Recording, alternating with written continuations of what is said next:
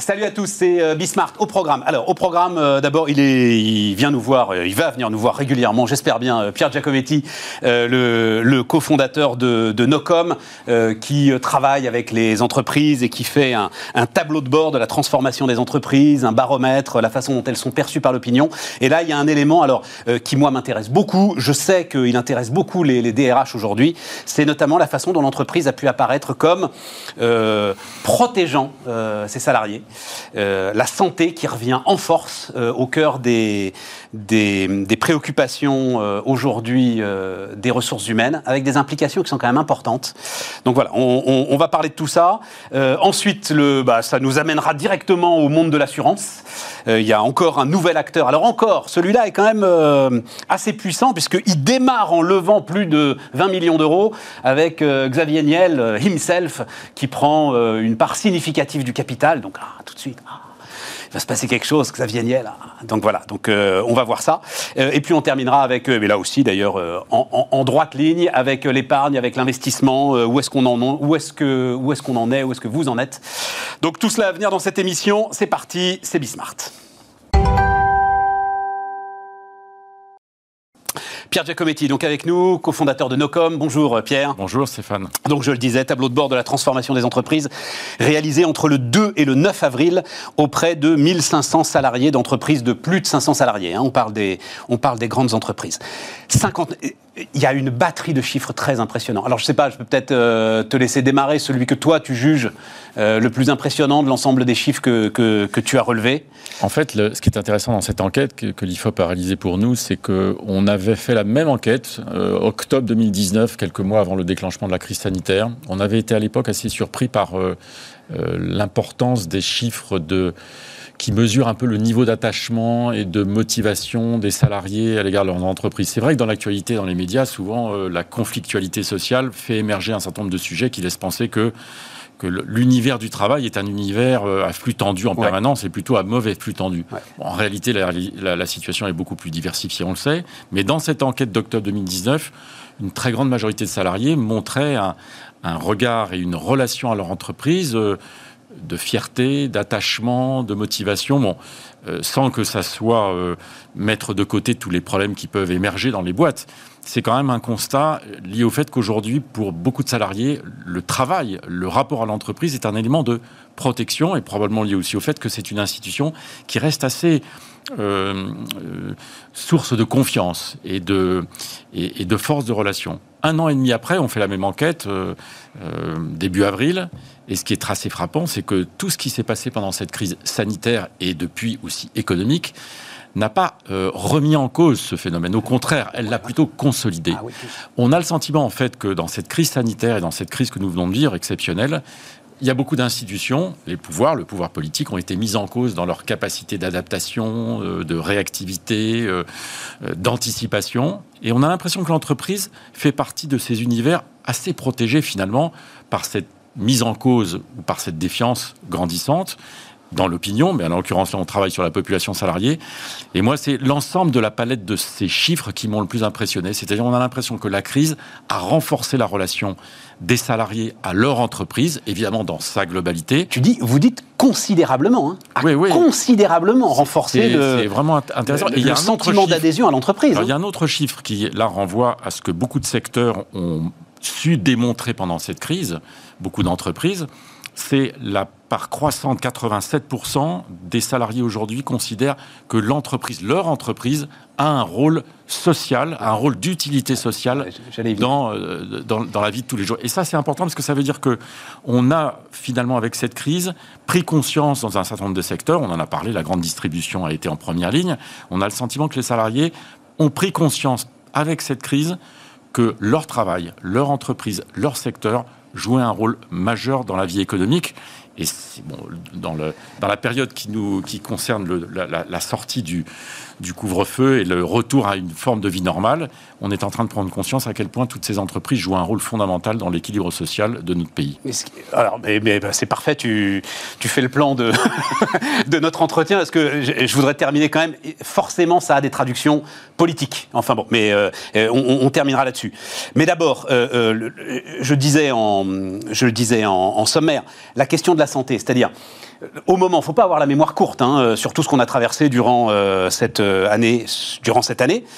Et au moment où on était tous, tous complètement perdus, est-ce que beaucoup de salariés ont eu le sentiment qu'il y avait un refuge quelque part, un endroit où on se mobilisait de toutes les forces possibles pour assurer leur santé? C'était justement l'entreprise et le lieu de travail. Oui, il y a des grands sociologues qui ont parlé de l'importance de la socialisation, du rôle de l'entreprise dans la socialisation et dans la relation. Euh, on en a une démonstration très très forte à travers les résultats de cette enquête. On sent bien que la force de l'entreprise, c'est d'avoir finalement contribué à laisser euh, perdurer le lien. la relation avec les autres, euh, l'endroit où on se retrouve. Alors, on s'est retrouvé physiquement pour certains, en présentiel, comme on dit maintenant, et on s'est retrouvé par euh, des systèmes, par le travail à distance et par tous les systèmes et toutes les technologies qui ont permis de, de laisser s'installer cette, cette relation dans une période aussi exceptionnelle. Et l'enquête le montre très très bien.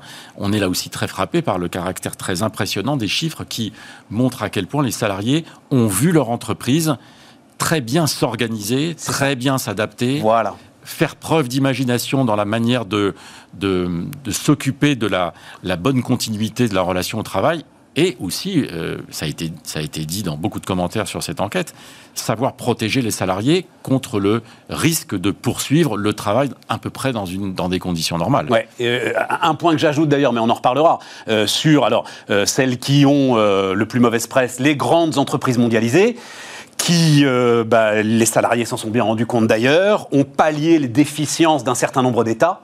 Euh, enfin, euh, voilà, en Inde, il vaut mieux travailler pour euh, Veolia, par exemple, que pour une entreprise indienne pour, aujourd'hui être, être protégée.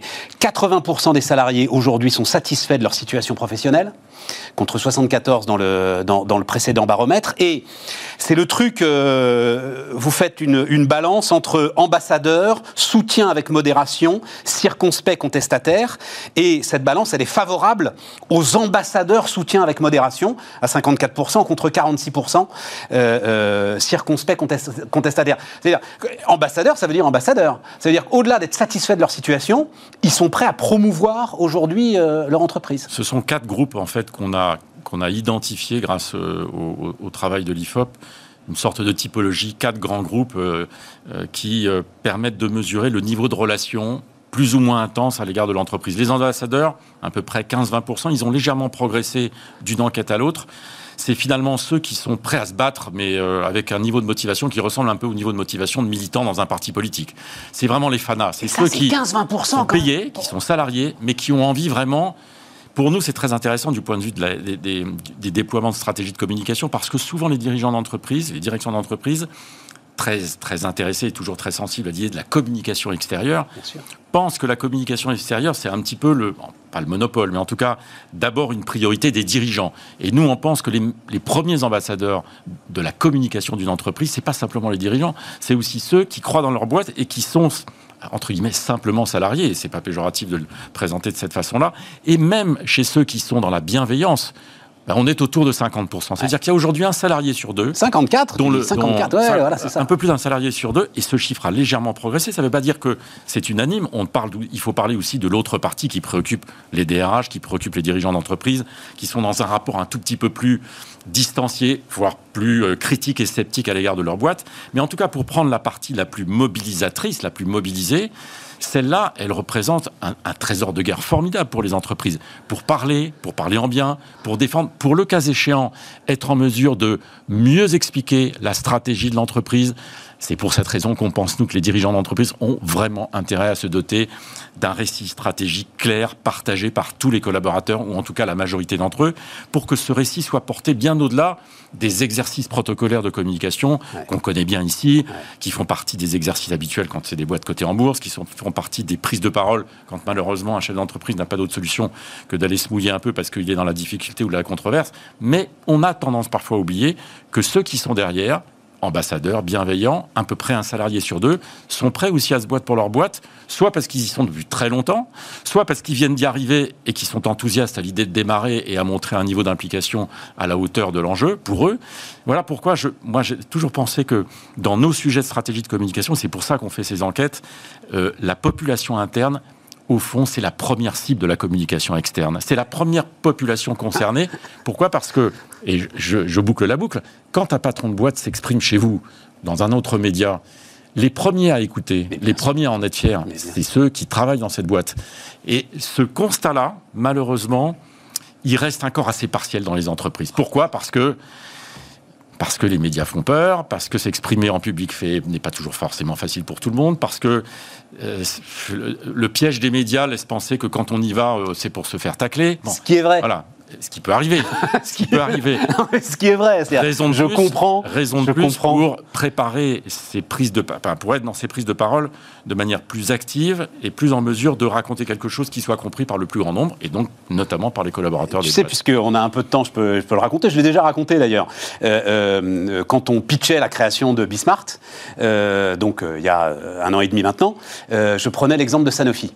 Alors, à l'époque, je ne savais pas. Maintenant, je sais qu'en fait, il ne voulait absolument pas communiquer. Euh, il était handicapé de la communication. Olivier Brandicourt, qui a dirigé Sanofi pendant 4 ans. Mais je disais. Ça a changé aujourd'hui. Oui, et voilà. Non, non, mais je disais, c'est ahurissant qu'une boîte comme Sanofi, qui est vous le prenez comme vous voudrez, un trésor national, soit dans une telle situation aujourd'hui que son patron ne puisse pas. Je n'ai pas entendu le son de sa voix pendant quatre ans. C'est pas possible. C'est impossible. Et en même temps, je disais, je le comprends.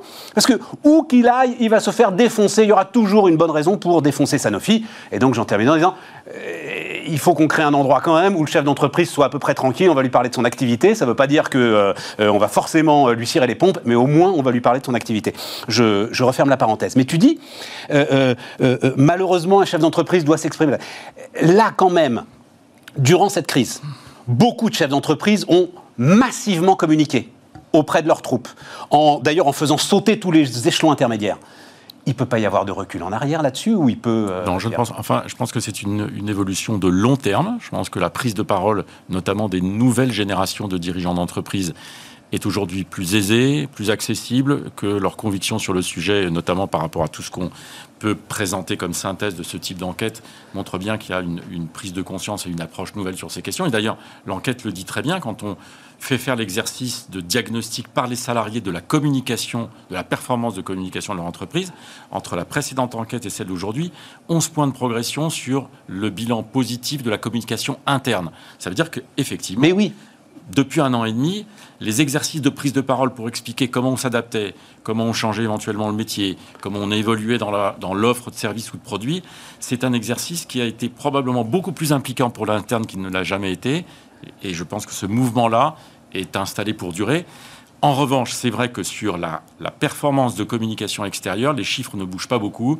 On a quand même toujours une bonne moitié de salariés qui considèrent que le patron n'est pas suffisamment visible à l'extérieur alors même que quand il est visible, il est jugé plutôt euh, positivement dans sa performance. Donc, c'est-à-dire que la marge de manœuvre ou la marge de progression plutôt des dirigeants d'entreprise dans leur communication extérieure est encore très importante pour autant qu'il fasse l'exercice de préparation qui consiste pas simplement à se dire pour préparer une bonne intervention, je vais avoir quelques éléments de langage griffonnés par quelques communicants, parce que ça existe, on sait que ça fonctionne aussi comme ça. Nous, on pense que ça ne suffit plus. Mais ça marche pas. Ah, ça marche. Voilà, ça, ça marche parfois, pas. Parfois, ça, peut. C'est terrible. ça peut servir un petit peu de roue de secours. Mais nous, le sujet essentiel, c'est d'abord l'authenticité de la prise de parole. Et pour qu'il y ait authenticité, ça ne veut pas dire qu'on ne prépare pas la meilleure façon d'être authentique, c'est d'abord de travailler sur le fond, sur la manière dont vous racontez l'histoire de votre boîte. Et d'ailleurs, dans l'enquête, il y a un truc très intéressant.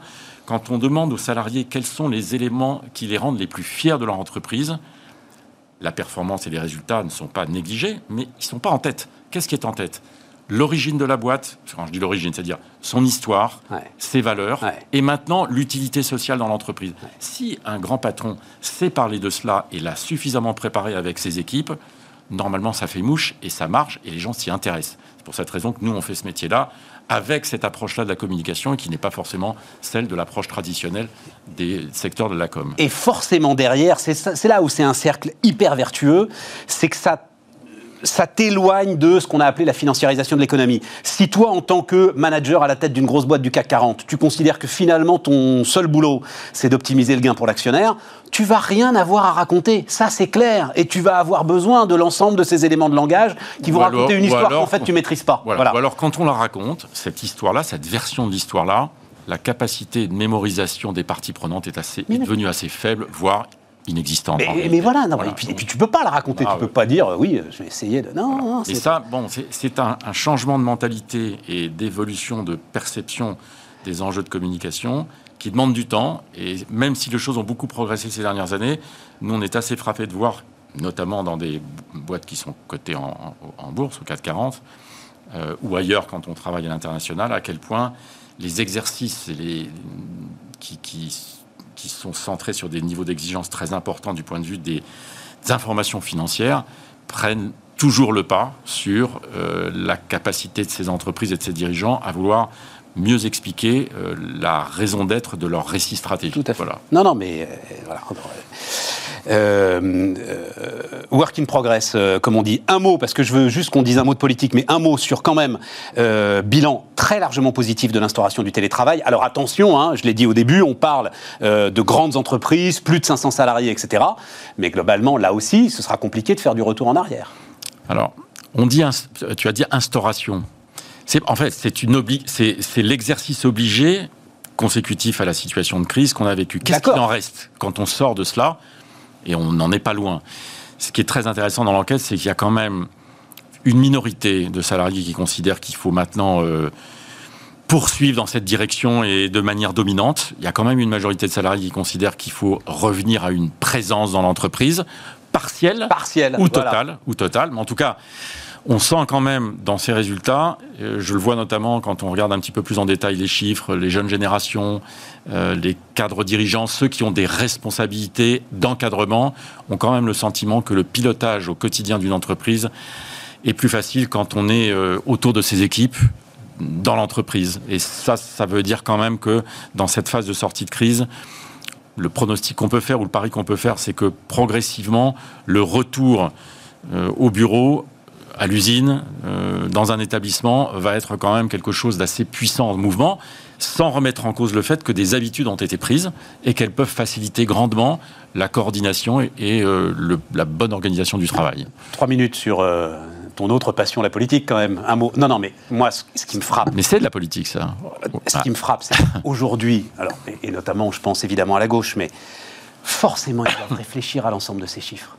On ne peut pas avoir le discours qu'on avait il y a 20 ans quand on voit cette, enfin, la façon dont aujourd'hui euh, salariés et entreprises arrivent au moins à s'écouter, à se parler euh, et à évoluer ensemble. Ça pose en fait aussi une immense question à la responsabilité des organisations syndicales, à la manière de représenter les salariés. Comment est-ce que dans un pays comme la France aujourd'hui, ou dans les pays occidentaux, parce que c'est pas propre à la France, la France est bien placée dans le mauvais sens du terme sur la syndicalisation? Aujourd'hui, pourquoi les salariés ne se sentent pas représentés majoritairement par les syndicats ou ne choisissent pas spontanément? C'est qu'ils ont probablement le sentiment que les syndicats font partie du discrédit général sur euh, la perte de crédibilité de la représentation. Elle est politique, elle est syndicale. Et quand on voit effectivement les mouvements d'opinion qui traversent la population salariée dans un pays comme la France avec cette crise, on a le sentiment qu'il y a un énorme effort d'adaptation et de remise à niveau sur la connexion à la société les partis politiques et les politiques sont concernés, les organisations syndicales le sont aussi, et patronales probablement aussi. Donc ça veut dire qu'il faut que euh, tout le monde, euh, d'une manière ou d'une autre, prenne en compte cette évolution, la regarde, l'analyse, modifie son discours?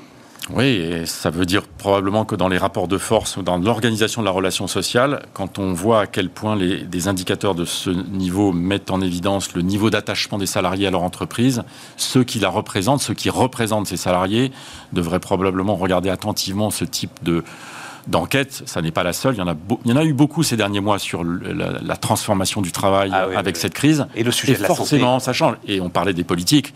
Quand on regarde ces, ces sujets-là, quand on sait que la population salariée, c'est un électeur sur deux, ça. On aurait tendance à se dire qu'aujourd'hui, plutôt que de se préoccuper d'un certain nombre de polémiques sur la composition des listes régionales, les politiques feraient mieux de s'intéresser à l'état de la société, à ce qui est en train de traverser la les mutations que connaît la société française. Franchement, ce qui se passe depuis un an est une source majeure et probable, enfin, d'information et probablement avoir des effets aussi très importants en termes de comportement électoral, peut-être pas immédiatement, mais dans le long terme. Ça, c'est probablement aussi une source d'inspiration pour les politiques. Pierre Giacometti, le cofondateur de Nocom, était notre premier invité sur Bismart.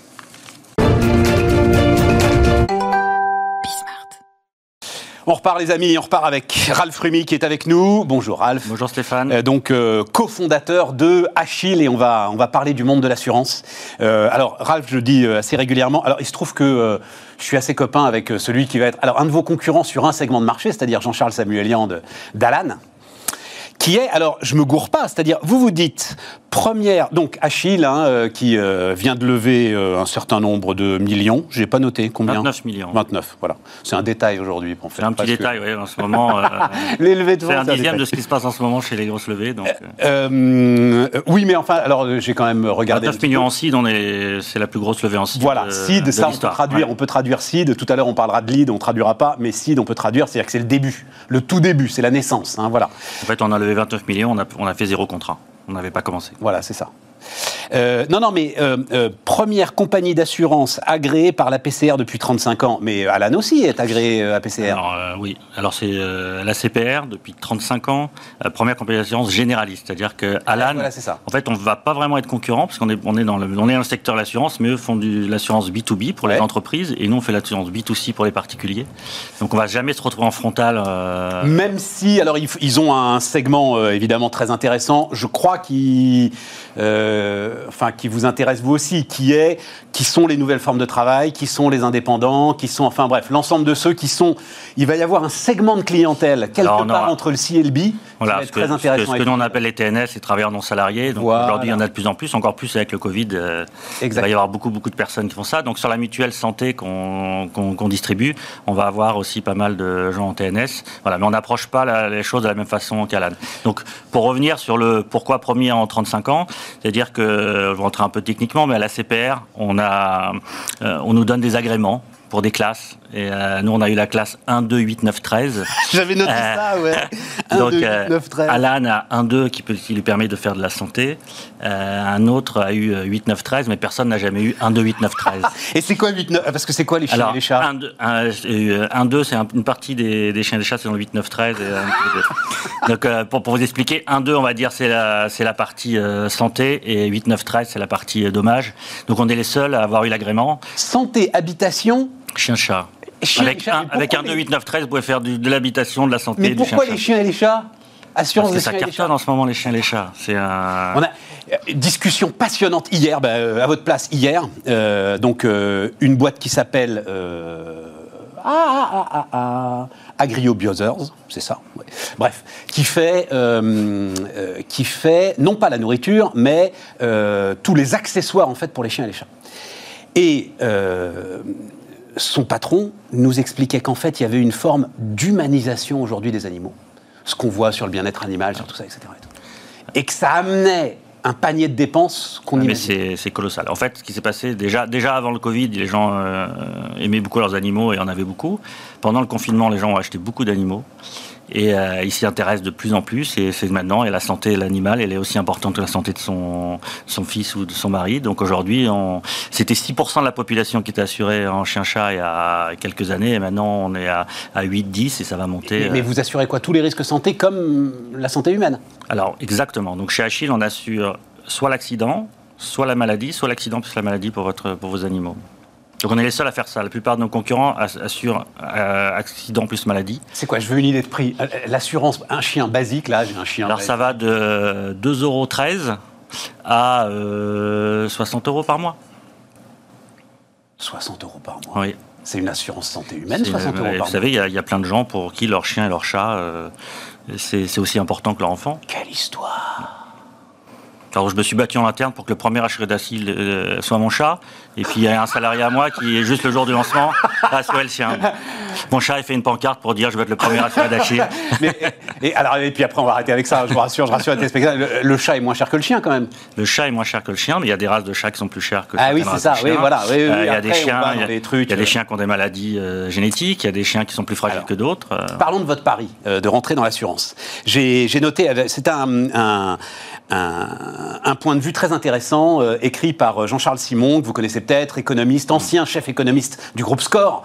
Euh, donc dans la réassurance, il connaît l'assurance comme sa poche. Et il avait écrit un point de vue dans les échos, la disruption de l'assurance n'aura pas lieu. Je vais vous lire ça, c'est très court, et puis vous allez euh, me dire pourquoi vous pensez. J'espère qu'elle aura lieu, moi. Pourquoi vous pensez l'inverse euh, L'assurance est l'un des secteurs où les barrières à l'entrée sont les plus hautes. Il faut du capital, beaucoup, et surtout faire face à un mur de réglementation toujours plus élevé au cours des dernières décennies, de la solvabilité à la conformité en passant par l'éligibilité des dirigeants. La base technique du métier, la mutualisation des risques, joue également en faveur des portefeuilles déjà constitués et des longs historiques. Hein, c'est assez logique. Pour l'essentiel, l'assurance est un produit à fréquence très faible d'événements, même l'assurance santé, où cette fréquence est parmi les plus élevées. C'est pas comparable avec un compte bancaire. On n'en a qu'une assurance, sauf exception.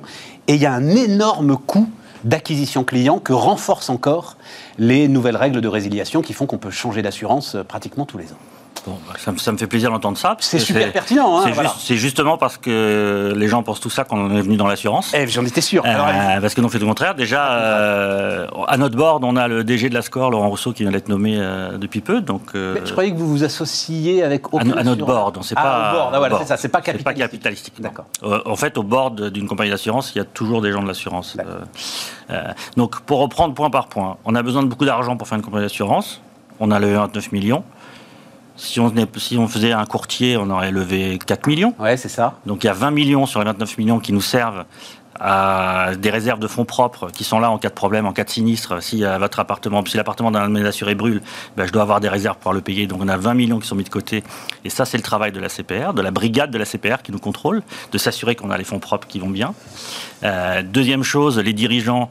Ben, moi, j'ai une formation assurantielle. Vous êtes ancien euh, agent général, c'est ça hein? Alors, ancien agent général, euh, oui, j'ai été agent général, mais moi j'ai des études de statistiques, j'ai travaillé dans l'assurance. Mon papa était dans l'assurance, mon frère était dans l'assurance. et la CPR tient compte de ça? La CPR papa est dans l'assurance, vous gagnez papa, points. Papa était dans l'assurance 3 points et un frère dans l'assurance 4 points.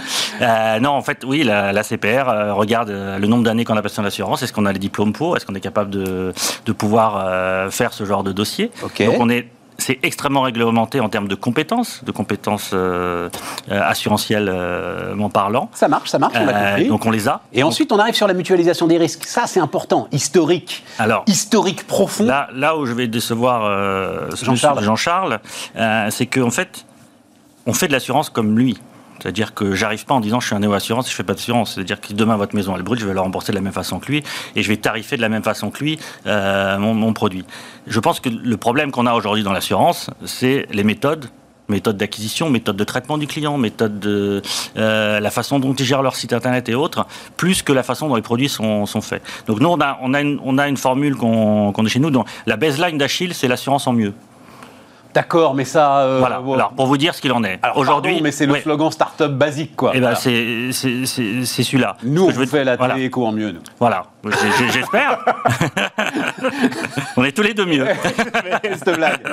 Donc, ce que je veux vous dire, c'est que qu'est-ce qui se passe? Aujourd'hui, un produit d'assurance, euh, pourquoi on a voulu devenir compagnie d'assurance, justement? C'est que la plupart des gens qui se lancent aujourd'hui dans le métier de l'assurance, c'est des courtiers, c'est pas des assureurs. On est d'accord. Et quand ils sont courtiers, ils sont dépendants d'un assureur. Ils sont dépendants d'un assureur qui tient ces propos-là, qui dit nous, on veut pas bouger. C'est un vrai, c'est un métier qui dure il y a longtemps. On maîtrise nos risques. On a besoin d'avoir nos datas pour pouvoir faire les, tarifications, sinon on peut pas le faire. Donc nous, on a une historique et c'est là-dessus qu'on sort. C'est vrai, tu as besoin d'avoir les datas pour faire la tarification. Le on a besoin.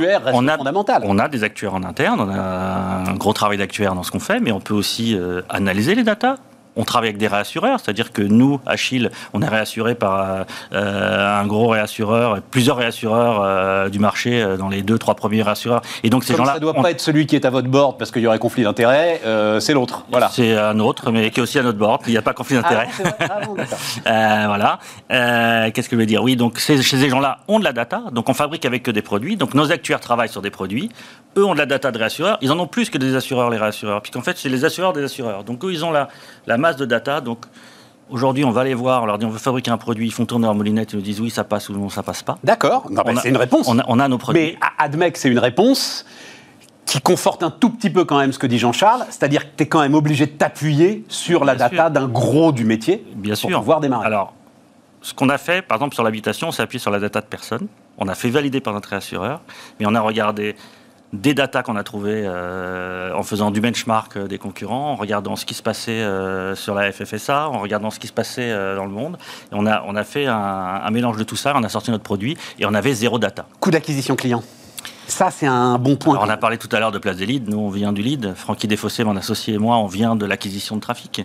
Donc, le coût d'acquisition d'un client. On, on, en parlait, pardon, il faut que je le précise, on en parlait quand ça tournait pas encore. Voilà. Donc voilà, c'est la première boîte que tu as montée, c'est ça hein, L'une des. La, la, deuxième boîte. La deuxième, alors la deuxième boîte que, que, tu as montée, ce qui s'appelait Place des leads. Voilà. Donc effectivement, on est au cœur de l'activité. En fait, mon métier, d'aller chercher. C'était de faire de l'acquisition de trafic pour le compte de compagnie d'assurance. Donc en fait, ces gens-là, payés, des gens comme moi pour leur apporter du trafic. Et moi, bien sûr, je gagnais ma vie. Donc, je prenais 30% de marge là-dessus. Aujourd'hui, je vais m'auto-payer. donc, je ne vais pas prendre 30% de marge. Donc, euh, de facto, l'internaute va y gagner, puisque les 30% que la personne aurait mis pour acheter du trafic, ben, moi, je vais les faire euh, bénéficier euh, à l'internaute. Et, les nouvelles règles qui font que, alors je crois que par exemple Alan à un moment a dû faire pause sur certains de ses produits parce qu'en gros aujourd'hui, je sais qu'il va y avoir une, un, peu importe, un sinistre, un problème, enfin n'importe quoi, en vue, je m'assure, hop, je me fais rembourser, hop, je sors. Alors, c'est le mixte entre nos métiers, c'est de dire, je veux faire du market, je veux faire du marketing et je veux faire de l'assurance. Ouais. Et c'est vraiment ça, aujourd'hui, ce qui se passe euh, avec Francky et moi, c'est qu'il y en a un qui est plus market, un qui est plus assurance. Et en fait, on est tous les deux là en train d'essayer de faire le mix entre tout ça. Si on fait que du market et on ne fait pas attention à l'assurance, on va se prendre un bouillon. Ouais. C'est-à-dire que vous allez, vous, sortir, vous allez sortir un produit assurance santé en disant ben, tu peux résilier quand tu veux, euh, chez moi je vais te rembourser à la première demande et ainsi de suite. On va se prendre un Ouais. carton, c'est sûr et certain. Si on écoute le marketing, parce que moi je suis le vieux dans l'histoire et puis il y a le jeune qui est un peu plus fougueux, si on écoute le marketing, eh ben, on va le laisser aller dans ses, dans ses idées de dire bah non, moi je veux que trois questions, je veux que ça aille vite, je veux qu'on fasse comme ça, mais moi je vais lui dire attention. Si on peut résilier quand on veut, le mec il va venir, il va faire faire son appareil dentaire, il va partir et il prendre 1500 balles. Exactement. C'est justement ce mixte-là, et là où cette personne a raison, et c'est pour ça que c'est bien pour nous, c'est-à-dire que Achille, c'est le mix entre la compétence assurantielle et la compétence. Ouais, enfin, c'est euh, pas tout de le dire. C'est-à-dire qu'il va falloir le faire, quoi. ben, on est en train. Oui, voilà. On est en train. Mais- on, a, mais- on a lancé le site hier, donc euh, laissez-moi le temps de faire quelques clients. Ouais, mais sans, a- sans alourdir les procédures, parce que euh, Bah alors c'est le justement, sujet. alors alors le plus gros des sujets, c'est pour ça que je parlais de ça. Donc en quoi, en quoi ça m'intéresse tout ce qu'il dit, c'est-à-dire que la barrière à l'entrée est énorme pour faire une compagnie d'assurance. Donc nous ça nous arrange aujourd'hui. Euh, c'est pas demain qu'un autre acteur va arriver, va dire je vais lever 30 millions, je vais faire une compagnie, et je vais y aller. Donc on sait que la barrière à l'entrée est importante. Euh, aujourd'hui les procédures elles sont énormes, c'est-à-dire que euh, un assureur traditionnel, il a euh, une direction juridique qui va lui dire euh, attention, t'as pas le droit de faire ci, t'as pas le droit de faire ça, tu Tout peux pas fait. bouger un petit doigt. Euh, et c'est catastrophique. Et en fait, aujourd'hui, c'est le, juridique qui drive le business, c'est pas le business, business qui demande au juridique comment on peut faire. Mais pas le choix. Si on a le choix, Euh, on a le choix de se dire bah, quels sont mes risques, comment, comment je peux travailler, et non plus avoir peur, être regardez-vous à chaque fois que le juridique va dire quelque chose. Deux choses aussi, et ça c'est alors, alors des charges, et, et je pense qu'il est vrai, quand on est une nouvelle compagnie d'assurance, je pense que les gens sont un peu plus cool avec nous que quand on s'appelle AXA ou Allianz en termes de Sans doute. euh, conformité. Sans doute, autres. sans doute. Donc aujourd'hui, je pense que, bien, euh, attention, nous on va faire tout ce qu'il faut pour respecter euh, les règles. hein. On Oui, a- oui, non, mais je comprends, je comprends. mais- Mais, tu penses qu'il y a de la marge Il y y a- il y a une marge. euh, dans le contact je client vous donne un exemple aujourd'hui. euh, on lance un produit habitation. On a voulu travailler avec un assureur. Il nous dit si j'ai pas la carte d'identité, le lieu de naissance et la date de naissance de, de l'internaute, je l'assure pas. Parce que je dois regarder au fichier des terroristes si la personne est terroriste. On parle d'une assurance habitation à 10 balles par mois. Où est le blanchiment d'argent de 10 balles par mois d'un mec qui vient prendre une assurance habitation? Et aujourd'hui, on en est là. Et on n'a pas pu lancer le, le produit. Nous, assureurs, on dit bah, je prends le risque de regarder a posteriori. Je vais aller demander son nom, son prénom, son adresse. Et si jamais il est au fichier euh, des terroristes, eh ben, je lui dirai, monsieur, on ne peut pas vous assurer, mais je ne vais pas le faire en amont. Après, tu, tu as l'historique. Je pense furieusement, notamment dans ce que tu dis là, je pense furieusement à l'aventure contre Nickel, Oui. Nickel, c'est différent. dans l'univers Voilà. bancaire. Dans l'univers bancaire, dans l'univers bancaire. Où derrière, notamment les affaires de blanchiment, à un moment, les ont rattrapés. Bien sûr, mais nickel, c'est un- de l'argent. C'est j'ouvre un compte et on le fait. c'est Moi, c'est une assurance, Ah. une assurance habitation à 20 balles. C'est de l'argent, c'est 100 balles. Enfin, les comptes Nickel. Oui, mais à un moment, de toute on façon. Peut prendre, on peut prendre 1000 comptes 100 balles, 1000 comptes à 100 balles. On peut pas prendre 1000 assurances habitation. Déjà, l'intérêt, c'est pour couvrir un risque. Ouais. Qu'est-ce qu'on va faire comme attentat? En couvrant un risque Alors, il n'y a pas de. C'est euh, le fondateur de Luco qui euh, m'a dit ça. Donc, assurance habitation, là, hein, pour le coup. euh, Courtier en habitation. oui. Euh, voilà, euh, effectivement très très efficace. Euh, J'ai testé pour vous, voilà. Et qui m'a dit, en fait, les assureurs sont morts parce que c'est quoi? C'est les gros capitaux que gèrent les réassureurs, et puis le reste, c'est de la relation client. Et ça, nous, start-up, on sait mieux faire. Alors, tu es d'accord avec Je ça? suis 100% d'accord avec ça. Je suis pas d'accord pour que, que les, assureurs soient, les assureurs soient morts. Bah, quand même, ça va être un problème pour eux à un moment, hein, avec la multiplication euh, des, des startups dans des segments de marché. C'est ça qui est super intéressant. Quoi, ce qu'il faut savoir aujourd'hui, par exemple, si on prend le cas de Luco, Luco est courtier. Donc Luco va chercher son risque chez un assureur. Ouais. Donc il a bien besoin de son assureur pour pouvoir vendre l'assurance qu'il a aujourd'hui et mettre le bon service client. Oui, mais enfin, à mon avis, il ne marche pas de la même façon. Hein. Et, l'ensemble de ce qui est l'infrastructure siège, pas dans le process. Je ne vais pas rentrer dans les détails, mais on sait exactement comment ça se passe. Euh, les, demandes qu'un assureur a en termes de juridique, ils ont les mêmes chez les courtiers à qui ils fournissent le produit, ça c'est sûr et certain. Sans doute en termes de juridique, mais là, là, vous avez raison, c'est que le service client, d'accord, dans des startups comme les nôtres, où on est habitué à avoir un service client qui est immédiat, euh, de parler par euh, WhatsApp, par Skype, par tout ce qu'on veut, euh, l'assureur, il n'est pas, encore, il pas encore prêt à ça.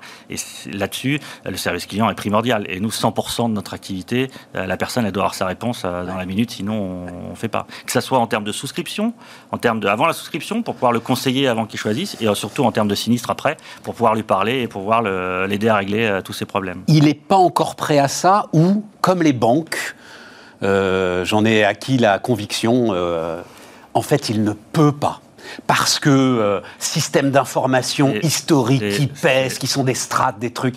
C'est ça le, truc C'est très facile pour nous d'arriver et de dire on va, on va tout disturber. On a un système d'information qui est tout neuf. Alors moi, j'ai pas fait quatre achats de boîtes qui ont 40 ans, dans lesquels j'ai dû merger des datas, j'ai dû merger des contrats, euh, j'ai des directeurs informatiques qui s'entendent pas, mais je dois les garder quand même. Euh, j'ai une base client, j'ai une base prospect, j'ai une base comme j'ai une base de mon ancien assureur, et puis on, ils se parlent pas entre eux. On a aujourd'hui des assurances en 2021, vous arrivez, il sait même pas que vous êtes client. Ça, c'est impossible dans des boîtes comme les nôtres. Mais ils ont, à leur décharge, ils ont un système d'information qui est, qui est obsolète, qui est vieux, qui est dur. Nous, on arrive, c'est facile. On a la techno de 2021, euh, on a toutes les nouvelles technos, on a les meilleurs ingénieurs parce que des sociétés comme les nôtres, ça donne envie aux gens de venir travailler chez nous. Euh, on a les meilleurs pour développer, on a les meilleures technologies et on fait tout from scratch. Euh, et, et, un dernier truc, parce que ça aussi, c'est un argument alors qu'avancent les banquiers et qui est, je pense, assez solide, c'est de dire ok, tout ça, ok. À un moment, c'est quand même votre argent, votre épargne. Et vous hésiterez avant de la confier à une banque dont vous n'avez jamais entendu parler, euh, enfin, dont vous n'entendez parler que depuis quelques mois. Je trouve que c'est un bon argument. La différence, c'est les assureurs, et on peut se le dire, la façon dont ils nous traitent depuis euh, des dizaines d'années font que l'attachement euh, à l'assureur, enfin, je ne sais pas, certains d'entre vous peut-être, je crois qu'on est assez rare à être attaché à un assureur. Moi, je suis attaché à un assureur parce qu'on ne peut pas y travailler. Oui, voilà, mais, euh, sinon. Aujourd'hui, euh, vous savez, une personne, elle quitte son assureur pour 10 centimes. Hein. C'est ça. Il n'y a pas d'attachement à un assureur. Euh, vous savez, notre client bêta, c'est ma fille de 16 ans et on regarde vraiment comment. Parce que c'est le, client, le client de demain. ma fille, elle ne resterait pas une minute pour un formulaire et, maxi. Et puis on lui dit c'est chez lui ou c'est chez lui. Non, c'est lequel est le plus rapide, lequel est le plus simple, et lequel est le plus facile. Et limite, lequel est le plus beau. J'ai mis un petit chat qui bouge la queue, bah, c'est super, je vais m'assurer là, et puis euh, voilà, on en est. Donc oui, l'attachement, on n'est plus, on n'est plus à la, au courtage de, il y a 45 ans où euh, on était attaché à notre courtier, on lui, confiait tous nos contrats. C'est ça. Je pense que tout ça, ça va changer. En plus, avec le confinement, les gens, ils ont l'habitude de plus sortir de chez eux, de, tout faire euh, très vite. On a pris tous des bonnes habitudes de rester à la maison et tout souscrire en, en, une minute. Bah, Achille est là pour, pour répondre à tous ces besoins. C'était passionnant tout ça. Ralph Rumi, donc le cofondateur d'Achille, notre invité sur Bismart. On repart les amis, on repart et on termine avec euh, David Charlet qui est avec nous, le président de l'Anacofi. Bonjour David. Bonjour présidente. Alors, Anacofi, euh, première association professionnelle des entreprises de courtage et conseil en banque, finance, patrimoine et assurance. Oui. Tu vois, voilà, j'ai fait mes devoirs. Euh, tu es patron de l'Anacofi depuis? Depuis 16 ans. Oh, mais c'est raisonnable, ça, euh, d'être à la tête d'une institution professionnelle depuis 16 ans? Bah, C'est raisonnable. Même au MEDEF, il change plus souvent. Même à, même à la CPME, il change plus non, souvent. C'est vrai, c'est vrai. Mais, mais, ceci dit, ce n'est pas, euh, pas le mandat le plus long qui est dans nos, dans nos corps de métier. Donc, euh, c'est des mandats que mes administrateurs ont voulu que je garde. Alors, je, par contre, évidemment, les choses changent. Hein. Il fut un temps où je m'occupais d'à peu près tout et je gère à peu près tout. C'est plus, plus le cas. dans toutes les associations, on garde un président aussi longtemps. Bon, et puis alors, non, il faut sérieusement, c'est vrai que tout ce qui est. Euh, alors, on, va se mettre du côté du client, hein, euh, mais, mais c'est vrai que euh, ta profession, la profession des, des, des conseillers en gestion de patrimoine, etc., a quand même connu sur ces 16 ans des bouleversements considérables. Oui. Voilà, c'est plus le même métier. Il y a aujourd'hui une transparence sans doute beaucoup plus grande. Alors la transparence, elle existait déjà chez ceux qui étaient des vrais CGP à l'époque. Oui. Sauf qu'ils étaient moins nombreux et qu'il y Voilà. avait plus de courtiers et que les règles n'étaient pas les mêmes et les façons de travailler n'étaient pas les mêmes. Mais c'est vrai que le métier s'est révolutionné. Il s'est même révolutionné dans les dix dernières années encore plus vite qu'il ne s'était révolutionné avant. Voilà. On a vu une première révolution en 2003, enfin suite à une loi qui avait déclenché en 2003. Puis après, ça, ça a progressé lentement et on a eu une accélération à partir de l'époque où on a eu euh, Christine Lagarde comme ministre. Euh, pour une raison simple, c'est Christine Lagarde s'est intéressée à ces métiers. Elle, avocate, elle comprenait pas pourquoi ces métiers n'étaient pas organisés euh, d'une manière qu'elle comprenait et elle s'en est occupée elle-même avec son équipe. Et ça a été un accélérateur assez puissant. Et puis très franchement, on est post-2008. Et, C'est ça. et- et post-2008, tout ce qui avait euh, euh, de près ou de loin trait à l'épargne des gens, on a commencé quand même à essayer de soulever les capots un petit peu partout pour voir ce qui se passait et pour voir si c'est ça la clé finalement aujourd'hui, David. Chacun est conscient des risques qu'il prend. C'est ça le, le- le point le plus important? Ouais, alors je suis pas totalement sûr que les clients soient euh, conscients des risques qu'ils prennent. Comment ça, prennent. tu leur fais pas signer des trucs? Non, non, alors, entendons-nous bien, euh, le fait qu'on leur fasse prendre conscience, c'est une chose, mais quand on arrive chez, chez un client, quand un CGP arrive chez un client qui n'avait pas encore de CGP, on, on- on découvre énormément de choses, et, et leur, leur appréhension du risque, elle n'est pas si, aussi claire qu'on pourrait le penser. Il y a une part de population qui s'éduque. L'éducation financière, Ouais, c'est un thème qui est vraiment dé- déployé et, et on progresse. Mais on constate quand même que quand on arrive chez quelqu'un qui n'avait pas de conseiller, euh, on est encore sur des gens qui n'ont pas vraiment une, une réelle conscience. D'ailleurs, vous le voyez assez bien, hein, on parle aujourd'hui avec le Covid euh, du développement d'arnaques, qui sont des arnaques qui sont vraiment grossières. Et, et pour autant, les gens y vont. Par Et- exemple, par exemple. ben, par exemple, euh, l'achat de parking dans des aéroports qui n'ont jamais, qui ont jamais existé, le placement sur des comptes de la Banque Centrale Européenne à 7%, un crédit bancaire consenti par la Banque Centrale Européenne dans lequel on vous demande de faire votre rapport personnel auprès de ce- sur, les comptes de la banque et puis pouf, ça disparaît, euh, de l'investissement dans des chambres hospit- hospitalières, enfin, hospi- enfin, disons médicalisées euh, pour personnes âgées selon la loi française, mais dans des pays euh, qui sont même pas dans l'UE. Et, et- et on voit qu'on a énormément de gens qui, qui vont là-dessus. euh, donc le- leur appréhension du risque, elle est, elle, est, elle est pas si évidente que ça pour toutes ces personnes-là. Et Et, on oui. parle pas de 2000 ou 3000 euros, on parle des fois de trucs qui vont plus haut, donc on touche à des catégories de socioprofessionnels qui, euh, de, ou- ou- qui, qui- qui semblent relativement capables de comprendre, et pourtant ils y vont. quoi. Mais t'enlèveras jamais l'escroquerie. euh. Bien sûr, c'est de Bah, l'escroquerie. le- Voilà, le, le- le- le talent des escrocs, il Oui. reste le talent des escrocs. euh. Oui, mais on a le même phénomène que ce qu'on avait par contre il y a 20 ans. Il y a une fraction de la population qui n'a pas une, une avant qu'on les conseille, avant qu'on les prenne en main ou qu'on les accompagne, qui, qui n'a pas une appréhension du risque qui est correcte. Voilà. Voilà. Euh, Et, et une appréhension des rendements, est-ce que c'est pas aussi un effet des taux négatifs Si, si, bien De sûr. l'écrasement des rendements? Oui, non, voilà. mais bien sûr, c'est la recherche de rendement où ils vont essayer de trouver des rendements quand on leur dit sur le livret A, t'as pas beaucoup, sur l'assurance vie, c'est pas terrible, sinon il faut aller prendre du risque sur des fonds. Mais quand ils regardent les rendements des fonds, ils trouvent que c'est bien, mais tant qu'à faire, on va faire un truc qui est un peu plus sexy et où euh, on, on annonce des rendements garantis qui en fait euh, ne seront jamais là.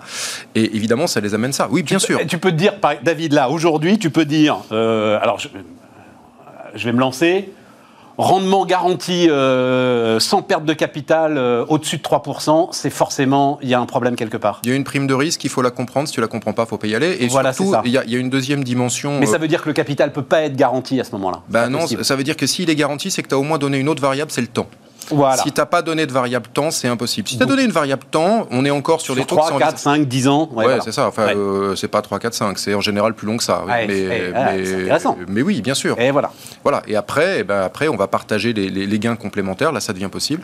Mais, mais, mais ce sont, c'est de la gestion financière euh, standard. Il n'y a pas de, il y a pas photo. Hein, quand tu as les taux tels qu'ils sont, alors on parle de remontée de l'inflation. On verra bien, parce qu'en général, ça, ça peut entraîner une remontée de ce que tu gagnes, mais sauf que ton argent s'érode de l'autre côté. Donc, euh, Le- le- le- juste un, un dernier point là-dessus, quand même, sur le. le- le- Ok, tu dis, euh, il y en a encore qui euh, se laissent prendre. J'aime beaucoup les, les places de parking dans des aéroports qui n'existent pas. Ça, je dois dire- ça là, je dois dire, le gars est fort. Là, là, le, là, le gars est fort. Parce qu'il a dû envoyer des photos, des trucs, des machins, des plans, des. Je sais pas. oui, enfin, oui, oui, la, la- ouais, la- ça la doit- documentation est complète. Ouais, voilà. Euh, il n'y a pas de doute. hein, on a vu des, des contrats qui sont magnifiques, mais, Mais, mais- sauf que maintenant, le- le- le- la grande différence, c'est que quand ils sont passés entre les mains d'un conseiller en gestion de patrimoine agréé, on va dire, Ouais. voilà, euh, là, l'information au client maintenant, elle est totale, Ouais, et la conscience des risques doit être totale. En tout cas, il a signé une batterie de documents assez invraisemblables.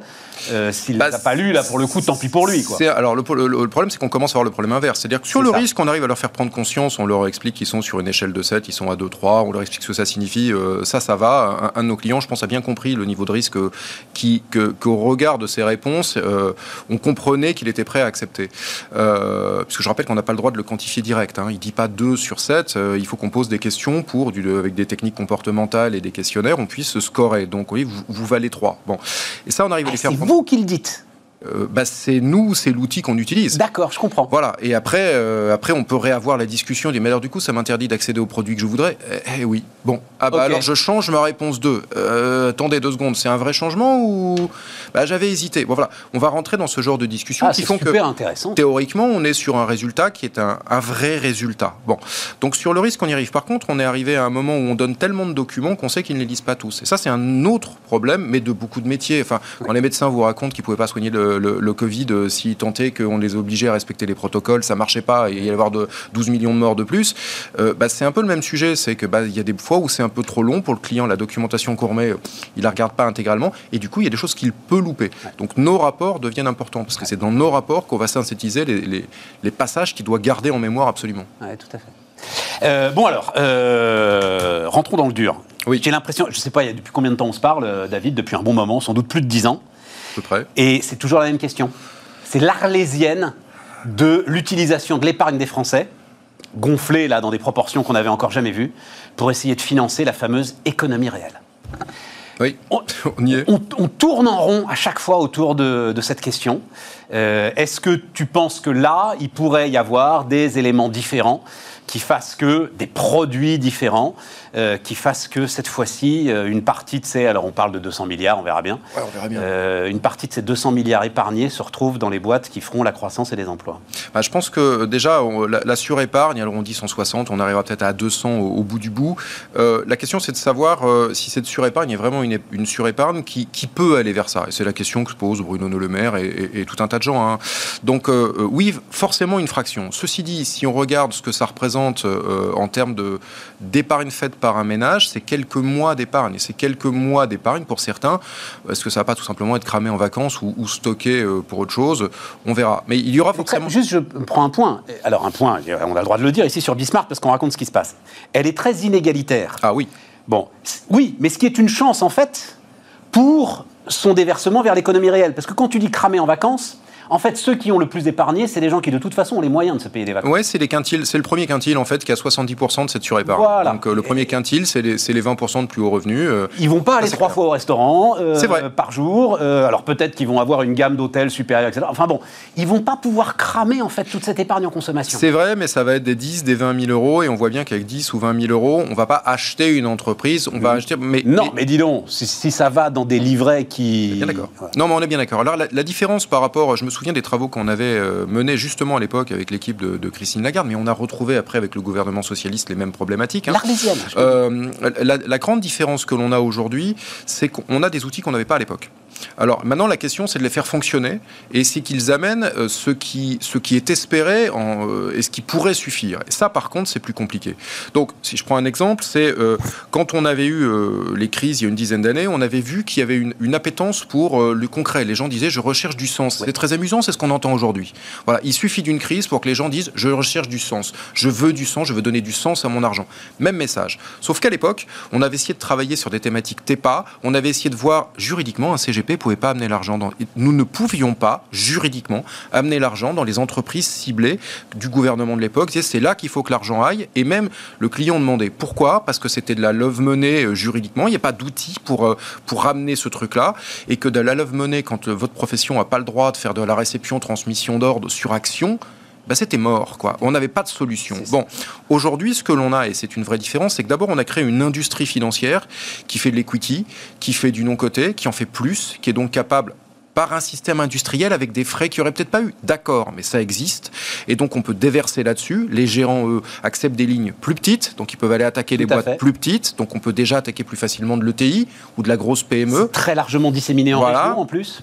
Et puis, on a ensuite euh, des produits comme euh, le PER, par exemple, de Pacte. Et on a cette loi Pacte qui, malheureusement, est, est beaucoup moins euh, vue et comprise parce qu'on s'est tapé la crise Covid, qui aurait dû être la grande loi du quinquennat euh, sur la relance, dans la- la- le rapprochement épargne, entreprise et même euh, la redynamisation de, de- de l'idée d'entrepreneur. Euh, il se trouve que le Covid est passé derrière, mais ceci dit, si on regarde ce qu'elle permet, elle permet des produits qui, oui, ont une dimension fléchage. Je prends juste un exemple sur un truc qui était inimaginable avant.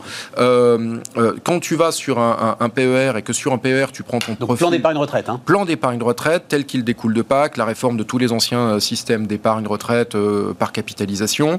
Ce produit-là permet, euh, si tu ne choisis pas de solution, tu laisses gérer. il est géré avec des fonds horizon, l'âge du capitaine en fonction de ton âge de sortie pour sortir ta rente ou ton capital, très bien. Sauf que là-dedans, on a permis d'avoir jusqu'à 10% de, de, de fonds qui sont des fonds fléchés directement dans l'entreprise et interdits en souscription directe à un particulier. Pourquoi? Parce que ce sont des fonds normalement réservés pour des professionnels. Et ces fonds, du coup, ne pouvaient être alimentés que par des pros. Bah là, on permet à un particulier, dans une gestion qu'il ne maîtrise pas, donc à la main d'un professionnel qui prend ses responsabilités, d'envoyer cet argent dans ces fonds qui directement vont dans les boîtes. D'accord, mais c'est pas ça, le particulier qui va choisir l'entreprise lui-même. Il va choisir un, Un, type, il sait que ça va être injecté dans des ETI. Non, mais alors si on veut partir du. Mais non, mais je suis tout à fait pour ça, moi, parce que c'est la porte ouverte. Mais si je veux le particulier, alors il y a 10 ans, de quoi parlait-on, Stéphane, sur un autre média? De crowdfunding un jour? Bah, Il existe. Aujourd'hui en France, les plateformes de crowd existent. Alors elles financent essentiellement des entreprises immobilières pour des questions de capacité de ressortie. Les, les, investisseurs disent quand ils ont mis dans des, sur des sociétés non immobilières, ils, ils, récupèrent mon pognon quand? Il y a quand même un jour, ils se le demandent. on dit bah, pardon, mais on n'est pas un marché financier, on est une plateforme de crowd, on ne gère pas la liquidité. Mais en attendant, pour celui qui veut investir, il y a aussi ça qui n'existait pas. Et toutes ces choses-là mises bout à bout, la question c'est de savoir quel volume elles flécheront. Quand on a fait pacte, on dit, le gouvernement disait sur le quinquennat, il faut ramener 5 à 10 milliards de plus vers les grosses PME et les ETI. Le problème, c'est qu'avec le Covid, on parle de plus de 30 aujourd'hui. Donc, est-ce qu'on atteindra les 5 ou 10 Sincèrement, avec le succès du PER, peut-être les 30 qui sont devenus nécessaires, ça c'est une autre question. Et là, euh, en quelques mois avant les prochaines élections, euh, ça paraît compliqué. Non, non, non, non, mais moi c'est pas. Enfin, on comprend que ce soit le souci de, bah, pour ceux qui sont au pouvoir, je pense que c'est un de leurs soucis. Hein. pour, nous, on gère, pour nous, on gère sur la vie d'un client, mais pour eux, je pense que là, euh, si, dans trois mois, ils ont 20 milliards, sont hein. le, le, fonds des pays France, là, euh, qui avait été ouvert, c'est combien? C'est 5000 lignes, c'est ça, hein, Oui, et puis, alors, je sais pas, super intéressant, enfin, mais je sais... bah, Là-dessus, on n'a pas une, Mais ça peut être une forme de modèle, ça, justement. Oui, c'est toutes ces armes qui ont été euh, ajoutées à ce que l'on avait avant, qui font qu'on est vraiment avec des un équipement français aujourd'hui qui est pas mauvais, bon, à une condition, c'est d'accepter qu'on est un pays d'industrie financière, ce qui n'est pas forcément le cas pour d'autres. Les Anglais ont plus d'habitude d'investissement direct, ils ont des fonds, mais ils ont aussi cette option-là. Il y a des pays dans lesquels on investit plus directement dans une boîte. La France, bah, de toute façon, c'est simple. Hein. La France a 650 sociétés de gestion, ce qui est le plus grand nombre de toute l'Europe. Or, c'est pas le plus grand pays, ni en population, ni en PIB. Point. Cherchez pas, on est un pays d'industrie financière. Point barre. Il faut qu'on ubérise ça bah, on l'a déjà ubérisé d'une certaine une manière. Une désintermédiation massive bah, de cette industrie. Non, non, mais je comprends ce que tu dis. Le problème, c'est que ça vient en contradiction. ça va pas m'intéresser des masses. Hein, mais je sais, mais je sais très bien. Représente les conseillers. je sais très bien. Et ça vient en contradiction avec la première partie de notre entretien, qui est la culture du risque, la gestion du risque. Et, et à partir du moment où effectivement ça se fait en toute transparence, euh, c'est euh, une forme de sécurité. Il nous reste 4 euh, minutes seulement, dit. Le temps tourne très vite parce que je voulais absolument qu'on parle de l'ISR. Justement, t'en disais un mot. Est-ce que, moi là, je me rends compte hein, que les chefs d'entreprise, on rentre dans le dur de l'ISR. Et les chefs d'entreprise sont paumés. Voilà quels critères, qu'est-ce qui est bien, où sont les chiffres, où sont les faits, comment est-ce que je peux objectiver le truc, j'en sais rien. J'ai 6000 parties prenantes qui toutes ont des exigences parfois contradictoires. Je suis paralysé. Bon. Enfin, ils ne le sont pas, mais ils le sont. Et les épargnants alors? Bon, alors euh, bah, les, épargnants, ils se sont, les épargnants, ils se sont euh, tout ce qui est ESG, en fait, c'est en train de sortir de l'effet de mode. Donc ça, c'est clair. L'offre est assez importante pour qu'il n'y ait plus de frein parce que c'est marqué ISR ou ESG, donc vous avez des fonds efficaces. Le, problème du label ISR, et il y en a, il y a un rapport hein, qui a été sorti par des parlementaires, 200 pages, qui critique euh, l'ISR et qui dit qu'il faut le réformer. Donc la réforme de l'ISR, elle est en cours. Le fait d'intégrer des critères qui soient des critères plus clairs et qui ne soient pas exclusivement financiers avec de nouveaux critères c'est en cours. Nous, on est, on est embarqué dans la consultation là-dessus. Donc, on voit, euh, apparemment, le, gouvernement est prêt à tout rouvrir, puisque le rapport, le rapport qui a été remis est, pour le coup très clair. Hein. Il, il balaye tous les points, y compris la gouvernance. Et ce que l'on peut imaginer, c'est que le, label ISR est un des deux labels ESG qui fonctionnent le mieux en Europe. Donc, s'il est correctement réformé, on devrait avoir un bel outil beaucoup plus clair. Mais il y a besoin d'une réforme. Bah, de toute façon, le gouvernement l'a dit. Après, le rapport de. Enfin, moi, j'ai lu le rapport de 200 pages. Euh, il n'est pas du tout à charge. Mais par contre, quand il critique certains points, il ne dit pas il y a un doute. Il dit ça, faut le changer. voilà, c'est ça. Voilà. Donc, euh, à partir du moment où le gouvernement a dit OK, on prend le rapport, on fait. Bon, bah, on fait. Et donc, je pense que si la réforme est correctement faite, euh, l'ISR sera plus clair pour tout le monde, tant ceux qui reçoivent que ceux qui investiront dedans et ceux qui le conseilleront aussi. Mais ce que tu, et ce que tu constates, toi, c'est un appétit des clients aujourd'hui? Un appétit normal. Pour aller, euh, tu, y a, tu, y a retrouves cette notion de sens là. Oui, mais il y a aussi, mais, mais, mais, paradoxalement, on est en train d'arriver dans une normalité. C'était pas la normalité d'amener sur un fonds EG, c'était pour des gens qui étaient en recherche de sens. Aujourd'hui, il y a des gens qui, parce qu'ils sont en recherche de sens, veulent ce type de choses. Ouais. Et puis de l'autre côté, il y en a d'autres qui le veulent pas spécialement, mais quand on leur leur en parle, euh, bah, c'est un produit comme un autre ah, qui n'est ouais, pas rejeté, et donc on peut y aller. Et on a fait un sondage à travers l'Europe entre les différentes fédérations. On le voit bien. C'est-à-dire que quand on demande combien de clients viennent et demandent expressément 1, 1,4%. Quand on leur parle de l'ISR, 80%, quand on leur explique le EG et l'ISR, quand ils ont un conseiller en face d'eux, et on voit l'intérêt d'un conseiller, ça devient 80% qui sont réceptifs et prêts à investir. Voilà. Donc sans conseil, pas de fléchage, et on n'a pas mis de fiscalité. C'est-à-dire que l'avantage, c'est ok, il faut payer nos honoraires ou, euh, ou, nos commissions, mais il n'y a pas de, de fiscalité. On n'a pas mis la dimension fiscale là-dedans. Et ça, c'est un 4, 80, ouais. c'est marquant. Ouais. Il y a bien un 4 qui dit je veux absolument ça, mais pardon, euh, c'est un tout petit nom. Et, et, tu retires la conclusion, ce sont les conseillers en gestion de patrimoine qui vont sauver la planète. Ou les intermédiaires dans les différents pays, parce qu'il n'y a pas des CGP partout, mais effectivement, euh, une de, deuxième donnée, je rappelle qu'un Français qui n'a pas de conseiller, c'est dans 9% des cas, il achète des actions. Un Français qui il investit sur des actions, un Français qui a un conseiller, dans 50% des cas, il a des actions. Ouais, c'est ça. Sinon, c'est une assurance vie, quoi. Voilà. Bah, sinon, c'est. Assurance euh, vie, fonds en euros, basta. Ah, euh, qui ça va être ce genre de choses. Oui. Et, et, qui sert à rien. T'as acheté des bitcoins euh? Non, j'ai pas acheté de Bitcoin, mais je suis en train de rédiger une note dessus parce qu'il y a beaucoup de questions, ah histoire, de, histoire de, de, de, pouvoir expliquer à nos membres comment on traite ce, ces sujets-là. Parce que dans une fédération pro, ce genre d'actifs, ils sont légaux en France. Nous, il faut qu'on explique à nos membres ce qu'ils peuvent faire, ce qu'ils peuvent pas faire, ce que c'est, qu'on leur mette des études à disposition pour qu'ils se fassent la culture, parce que ça, c'est un vrai sujet. Oui, mais là, le gars, il faut qu'il soit. Alors, je sais pas si c'est euh, c'est 7 ceux qui maîtrisent le mieux le risque euh, dans ta, dans ah ta oui, notation. Non, bah, par contre, il, faut, il faut être 7 là. Oui, il faut être 7. Ah oui, voilà, c'est ça. Non, il faut être 7, mais encore faut-il que les conseillers fabriquent leur culture. C'est très récent. La demande cliente est très récente, mais elle monte. Donc il faut que les conseillers s'agissent. Même si c'est pour dire faut pas en prendre, il faut pouvoir dire pourquoi faut pas en prendre. Ouais, non, mais je suis tout à fait d'accord. Voilà. Euh, donc euh, c'est un vrai. On a des vrais problèmes de culture quand quand euh, on cite certains rapports dont vous les avez lus à certains moments, on c'est même pas qu'il existait. Donc euh, on en est là. Je pense qu'en deux ans, on aura fini de faire leur culture, comme sur plein d'autres sujets. Mais on en est au début de la formation des professionnels de l'accompagnement. David Charlet, le président de l'ANACOFI, était notre dernier invité sur Bismart. Les amis, on se retrouve demain.